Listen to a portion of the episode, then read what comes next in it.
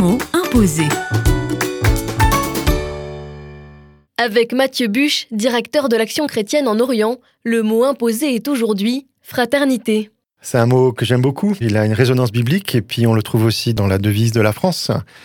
La fraternité, c'est aussi pour l'Action chrétienne en Orient, ben, le fait d'avoir des sœurs et des frères desquels on se sent très proche malgré la distance à l'autre bout de la Méditerranée, malgré les différences culturelles, linguistiques. Se reconnaître frères et sœurs, c'est la communion par-delà les différences. C'est, je pense, une part essentielle de la foi chrétienne en général, mais aussi de l'Action chrétienne en Orient en particulier avec ces relations entre églises, entre partenaires. Il y a une confiance parce qu'on se connaît bien qui se crée rapidement et qui permet d'agir plus facilement, qui permet aussi d'intervenir, de se dire voilà, je sais qu'ils vont le faire bien, même si j'ai pas encore tous les rapports, tous les papiers, tous les contrats, tous les trucs, euh, parce qu'il faut bien sûr vérifier quand on aide, etc.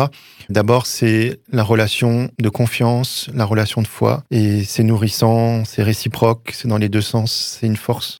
Les mots imposés. Un mot, un invité, une minute pour un instantané de solidarité.